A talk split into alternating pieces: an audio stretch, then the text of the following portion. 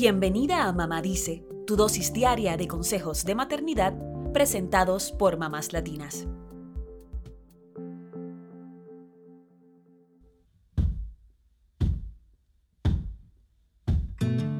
Cada 19 de junio se celebra en Estados Unidos el Acta del Día de Independencia Nacional, Juneteenth. La palabra Juneteenth proviene de la combinación de las palabras en inglés junio o June y 19 o 19th. Es un día que marca el fin oficial de la esclavitud en los 50 estados de Estados Unidos, o al menos este es el día en que los esclavos se enteraron de que eran libres. También se conoce como Día de la Liberación o Día de la Emancipación. Se trata de una fecha que busca celebrar la libertad y los logros de los negros en el país, pero que no se le da la importancia que amerita. Por eso hoy te contamos datos adicionales del Juneteenth y por qué los latinos también debemos celebrarlo. Número 1. El Juneteenth se convirtió en un feriado federal en junio del 2021 con la firma del presidente Biden. Se trata del último día feriado que agregó Estados Unidos a su calendario desde 1983, cuando el presidente Reagan creó el día feriado por el cumpleaños del activista Martin Luther King Jr. El 19 de junio cobró mayor importancia con las protestas del Black Lives Matter o las vidas negras importan.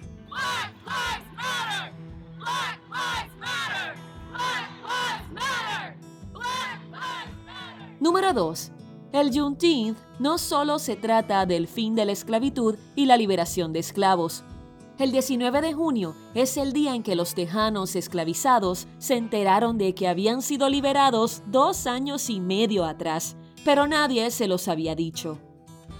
Número 3. Se suponía que la proclamación de la emancipación liberaría a todas las personas esclavizadas en Estados Unidos en 1863 sin embargo, no fue hasta dos años y medio después, luego de que terminara la guerra civil en 1865, que los esclavos de Galveston, Texas, se enteraron de que eran libres. Número 4. Quien les anunció a los esclavos que eran libres fue el mayor general Gordon Granger, un soldado del ejército de la Unión. La esclavitud terminó lentamente, porque muchos dueños de los esclavos no querían decirles que eran libres luego de que se firmara la proclamación de emancipación. Número 5. A pesar de que eran libres, la orden que leyó el mayor general Granger decía que se exhortaba a los libertos, es decir, a los esclavos libres, que permanecieran en silencio en sus hogares actuales y que trabajaran por un salario no podían solicitar puestos militares ni quedarse sin hacer nada. Esto quiere decir que incluso con su libertad, el sistema estaba en su contra. Número 6. La primera vez que se celebró el Juneteenth fue en 1866, por lo que es la celebración del fin de la esclavitud de mayor antigüedad.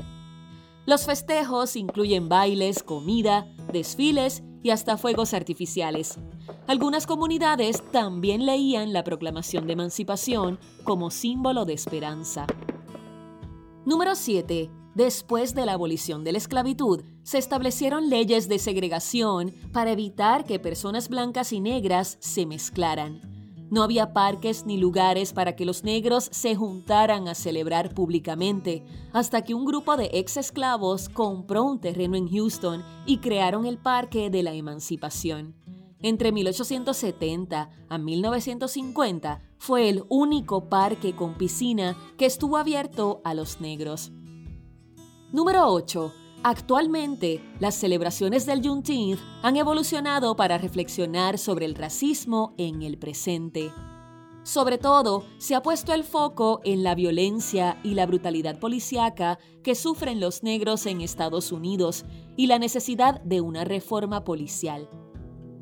Número 9. Los latinos también deben celebrar el Juneteenth, porque en América Latina las personas de origen africano han sido discriminadas históricamente. Los negros no estadounidenses, como los africanos, afrolatinos y afrocaribeños, también sufren por el racismo institucionalizado y por las políticas migratorias que los afectan de manera desproporcionada. Número 10. Antes de que se aboliera la esclavitud en Estados Unidos, se abolió en México, por lo que muchos afroamericanos esclavizados migraron al norte de México y también celebran el Juneteenth. No fue hasta el 2020 que en México se contabilizó la población afrodescendiente en el censo y representan el 2% de los mexicanos. La comunidad afro más grande de México se encuentra en Costa Chica, donde también se celebra el Juneteenth. Hay una frase que dice que el pueblo que no conoce su historia está condenado a repetirla. Por eso es tan importante que aprendamos del pasado para forjar un mejor futuro para nuestros niños que esté libre de esclavitud y de racismo.